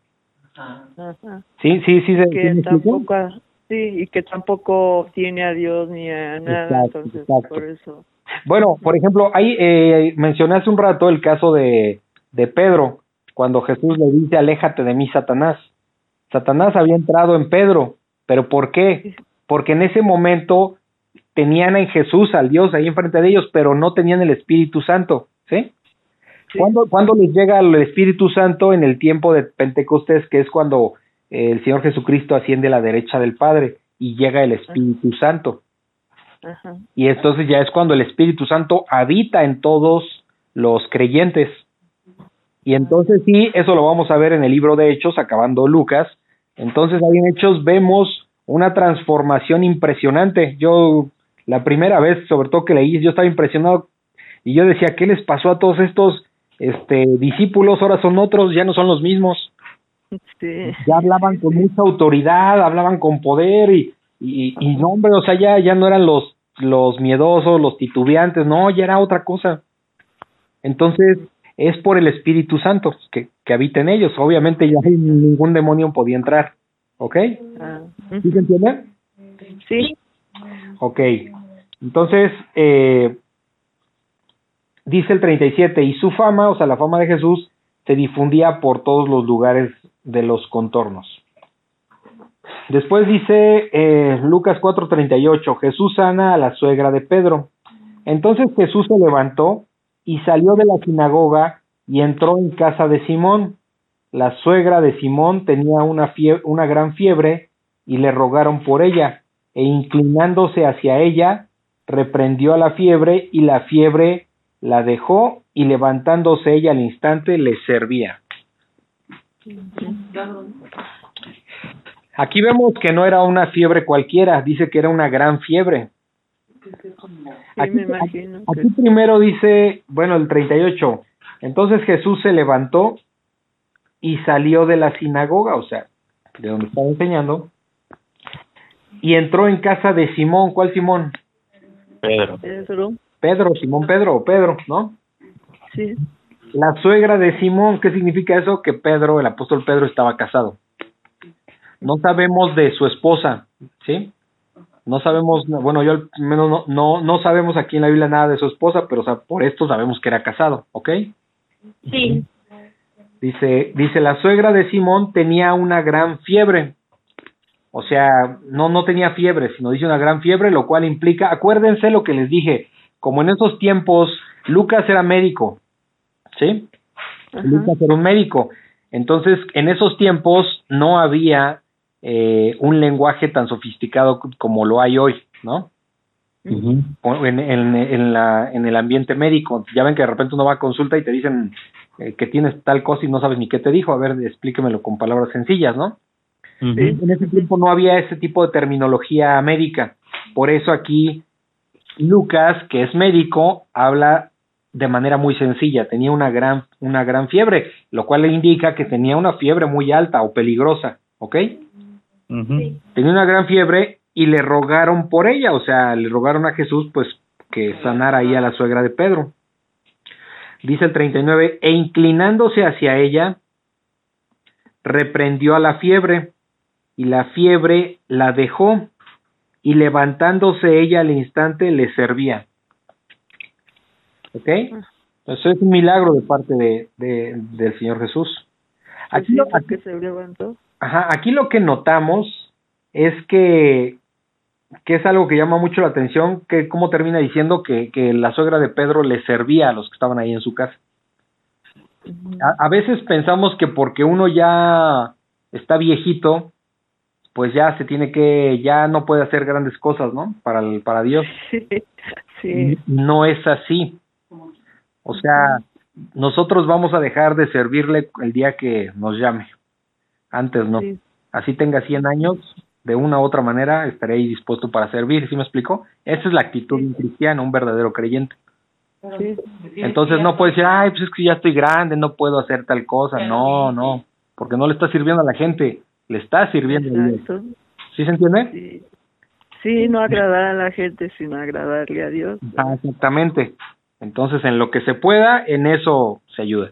De repente veo, por ejemplo, cuando termina el servicio un domingo, eh, sí me ha tocado ver señoras ya mayores de la tercera edad cargando alfillas, ¿no? Ya ven que recogemos las sillas y obviamente uno va y les ayuda a las señoras, pero ¿cuál es la actitud? Pues esa, o sea, ellos no están pensando, ay, pues que los jóvenes recojan. Esa no es la actitud de un creyente. Ellas, No. aún con lo viejitas que puedan estar, están ahí queriendo ayudar. Obviamente uno llega y les ayuda, ¿no? Ya déjeme, yo la llevo Sí. yo llevo la silla, lo que sea, pero la actitud, ese, ese Sí. es un verdadero creyente, ¿sí me explico? Sí. Sí. Ok, bueno, nos seguimos con Lucas 4.40, muchos sanados al ponerse el sol. Dice, al ponerse el sol, todos los que tenían enfermos de diversas enfermedades los traían a él y él poniendo las manos sobre cada uno de ellos los sanaba. También salían demonios de muchos, dando voces y diciendo, tú eres el Hijo de Dios, pero él los reprendía y no les dejaba hablar porque sabían que él era el Cristo. Ajá. Lo mismo que dice. Ok, pues sí, pero no tanto. Cada, cada pasaje tiene su, pro- su propia esencia y su propia importancia. Dime, dime. Los de, o sea, en ese caso los demonios le temen a Dios y por eso se van o le obedecen a Dios. No, obedecen porque ellos no tienen autoridad sobre Dios, jamás. Jesús les dice, sálganse y se salen. Okay. ¿sí? O sea, no es que ellos lo hagan. No, no, no. Aquí el que manda es Dios y Él los controla. Lo que vemos aquí es que, que sanó- sacó muchos endemoniados, ¿no? Sacó muchos demonios de gente, que es lo que estamos viendo. Por eso, por eso, de hecho, el nombre del pasaje, muchos sanados al ponerse el sol. Ahora empieza el 40 diciendo, al ponerse el sol, todos los que tenían enfermos de diversas enfermedades los traían a él, o sea, los traían a Jesús. ¿Por qué dice al ponerse el sol? ¿Por qué está diciendo eso? ¿no? Al ponerse, o sea, no al salir, al ponerse, o sea, cuando ya se va a meter. Sí,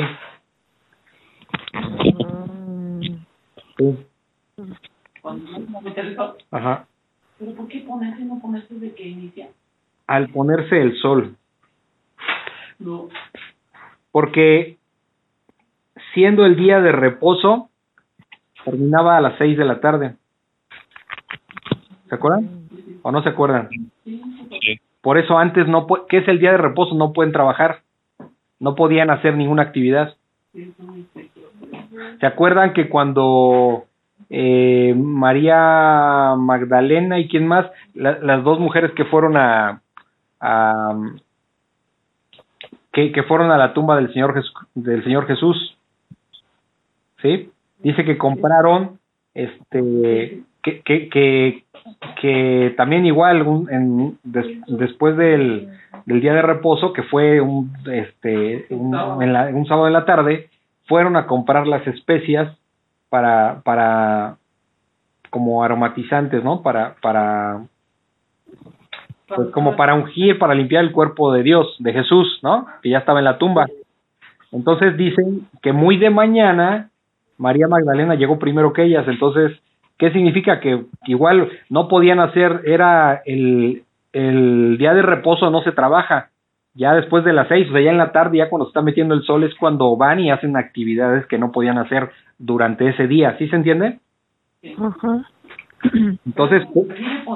Sí, por eso dice al ponerse el sol, o sea, o sea, ya cuando ya pueden hacer actividades, o sea, acuérdense que no, los judíos no, no, eh, estamos hablando de ese tiempo, no podían trabajar durante el día de reposo, pero como para ellos el día terminaba en la tarde, por ahí de las seis de la tarde, pues ya después ya, digamos, ya, vamos, vamos a decirlo así, acuérdense que para ellos, en este ejemplo, el día domingo no empezaba a las 12 de la noche, sino empezaba a las 6 de la tarde del sábado, vamos a decirlo así, ¿ok? Mm, Y terminaba el domingo a las 6 de la tarde del domingo y así se seguían, ¿sí se acuerdan? Sí. Por eso dice aquí, al ponerse el sol, dice, fijan, todo tiene una razón de ser, toda palabra aquí en la escritura tiene una razón de ser. Al ponerse el sol, o sea, cuando terminó el día de reposo, todos los que tenían enfermos de diversas enfermedades los traían a él, o sea, un, sábado en la tarde ahí tenían a Jesús atendiendo enfermos. Y, y él, o sea, Jesús, poniendo las manos sobre cada uno de ellos los sanaba, o sea, hacían milagros y milagros. Recordemos que, que en el Evangelio de Juan, algo que Juan menciona es que, pues realmente él no mencionó todos lo- los milagros que Jesús hizo, porque si no, no acabaría. Explicarlo, ¿Se acuerdan? Sí.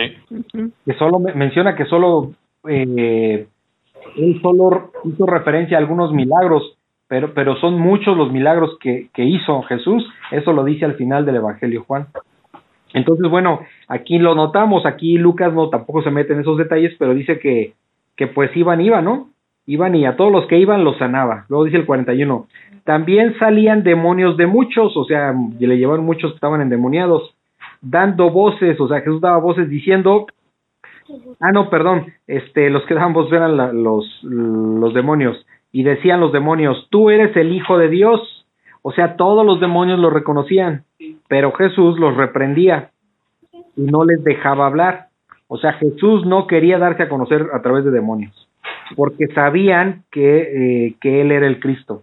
O sea, conocían que Él era el Cristo. ¿Ok? Sí. ¿Tienen alguna duda? No. Ok. Y vamos a terminar este capítulo 4 con Lucas 4:42, que es el pasaje donde Jesús recorre Galilea predicando. Cuando ya era de día, salió y se fue a un lugar desierto y la gente le buscaba y llegando a donde estaba, le detenían para que no se fuera eh, de ellos. Pero él les dijo, es necesario que también a otras ciudades anuncie el Evangelio del reino de Dios, porque para esto he sido enviado, y predicaba en las sinagogas de Galilea. Ok, entonces en ese recorrido que Jesús hacía por Galilea, dice en el 42, cuando ya era de día, ¿qué significa eso? Pues cuando ya era el domingo, ¿no? Sí. Imagínense, el sábado en la tarde noche ahí le llevaron a muchos endemoniados para sacarles el demonio y a mucha gente que sanaba y al día siguiente, o sea, un domingo en la mañana, eso se refiere, cuando ya era de día, ¿sí? Sí. Cuando ya era de día, salió, o sea, Jesús salió y se fue a un lugar desierto. Pero ¿qué pasaba? Que la gente iba y lo buscaba, ¿no? Y llegaban a él donde él estaba y, y pues no querían que se fuera de ellos. ¿Por qué no querían que se fuera de ellos? ¿Porque lo querían mucho? No, porque les hacía los milagros. Ya vimos lo que hacía la multitud, ¿no? Y que incluso Jesús decía, pues no, bueno, ¿qué dice la palabra? Que Jesús no tenía necesidad de que nadie le hablara de qué, de qué pasaba con los hombres, porque él conocía a todos. Claro. Aquí no querían que se fuera. ¿Por qué? Pues por todos los milagros que hacía. Sí, No porque realmente lo quisieran, que es muy diferente. sí, para que los curara. Ajá. Que sería lo mismo hoy día, a lo mejor si, no sé, ¿qué podría ser? Eh, que si tuvieras algún, que si tuvieras al- a- algún conocido famoso y no quieres que se vaya de tu fiesta, de tu casa, algo así, ¿no? ¿Sí? Sí, Este, algo, ahorita me acordé, no te acuerdas tú de una anécdota que nos contó este Germán. Tenemos un, eh, en la primera iglesia que estuvimos, eh, tenemos un hermano en Cristo que, que era pastor de la iglesia, ¿sí? Él este, eh, es actor y empezó, era muy conocido antes por excelentes novelas de Televisa. Y cuando sus tiempos ahí que andaba en el mundo, andaba en ese show solo para mujeres. Ah, Entonces era relativamente, era famoso, ¿no? En su tiempo, pues digamos, ¿no? O conocido, vamos a decirlo así. Conocido. Pero bueno, eh, en el tiempo que nosotros convivimos con él, me acuerdo que me ahorita me vino a la mente, me, me acuerdo que platicó una anécdota donde decía que, que una persona de la iglesia había fallecido su, este, su hijo. Había fallecido su hijo y le, y le dijo, este, ¿Qué quería que fuera, no? ajá, y le, y le dijo que si podía ir a, al velorio, ¿no? No me acuerdo cuál era la razón, pero él no podía ir.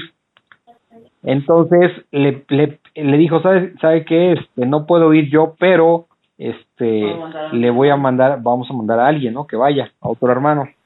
Y la, la persona insistía en que él fuera.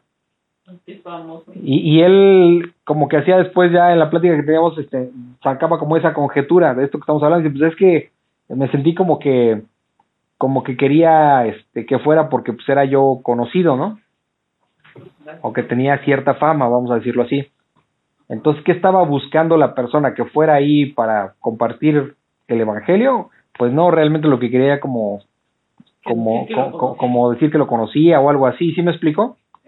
Sí. Entonces, eso es un poco lo que estaba pasando aquí en este pasaje. O sea, no querían que se fuera Jesús. ¿Por qué? Pues porque es el que les hacía milagros, el que les daba de comer. ¿Sí? O sea, nada más era morbo, si ustedes quieren. Sí. ¿Por qué? Porque, porque lo sabemos por muchos pasajes que habla de multitudes así y que al final nunca aparecieron en su crucifixión, sino todo lo contrario. Pedían su muerte. ¿Ok? Entonces, y dice el 41, también salían, ah no, perdón, me equivoqué, estoy acá, perdón, dice el 43, pero él les dijo, o sea, como querían que se quedaran con él, que creo que la multitud quería que Jesús se quedara con ellos, en el 43 les dice, pero él les dijo, es necesario que también, eh, que también a otras ciudades anuncie el evangelio del reino de Dios. ¿Sí? O sea, tiene que ir a otras ciudades. De, de hecho, eh, no solo no solo a los israelitas, vemos muchos que eran este eh, que estaban en otras regiones. ¿Se acuerdan cuando fue, por ejemplo, eh, que estuvo, que también, por cierto, sacó a un hombre sacó demonios y los demonios se fue a un hato de cerdos? Sí. Pues era una región no judía. ¿Por qué? Era en la parte, ahorita se movió la ciudad, pero era en la parte en la parte norte de, de, de Israel, vamos a decirlo así de donde estaban arriba de Galilea, porque pues era una ciudad, los israelitas no comen cerdo, o sea, ya era como lugar de gentiles y por ahí andaba el Señor Jesús predicando, ¿no? Entonces aquí le dice el, el 43, pero él les dijo, es necesario que también a otras ciudades anuncie el evangelio del reino de Dios, o sea, las buenas nuevas noticias, está Capernaum, Nazaret, Caná de Galilea, que fue donde hizo el primer milagro, en fin, varias ciudades, ¿no? Dice, porque para esto he sido enviado. ¿Para qué vino Jesús? Jesús vino para anunciar eh, las buenas nuevas a su, a su pueblo, pero como su pueblo lo rechazó, eh, el panorama se abrió a todo el mundo, a los gentiles, a lo gentil, el que no es judío, ¿sí? Por eso dice, es necesario que otras ciudades, este, en otras ciudades anuncie el evangelio del reino de Dios porque para esto he sido enviado. Y predicaba en las sinagogas de Galilea. Andaba por varias eh, sinagogas de Galilea, ¿no? ¿Tienen alguna duda? No. Mm, no. Ok, bueno, pues ahí vamos a dejar el estudio. Ahí terminamos el capítulo 4 de Lucas. Y bueno, pues Señor, gracias. Gracias te damos por, por todo este tiempo que siempre eh, revisando tu palabra hay muchísima información, hay muchas cosas que nosotros tenemos que aprender. Eh, pues sobre todo el, el, el agradecerte que, que nosotros como gentiles pues tú nos has llamado, tuyo ha sido el llamado, nosotros no tenemos forma de cómo poder llegar a ti y también te agradecemos que hayas dado a tu Hijo Jesucristo en la cruz para que a través de él pues nosotros podamos tener acceso a tu reino, Señor. No tenemos forma de agradecerte porque todos los días pecamos, no tenemos nada especial que, que ofrecerte. Todo de nosotros es malo y, y lo único bueno que tenemos eres tú y las cosas buenas que hacemos es por ti, Señor. Gracias te damos por esa misericordia que has tenido para con nosotros y por el tiempo que nos has tenido aquí estudiando tu palabra. Te damos gracias en el nombre de tu Hijo Jesús. Amén. Amén.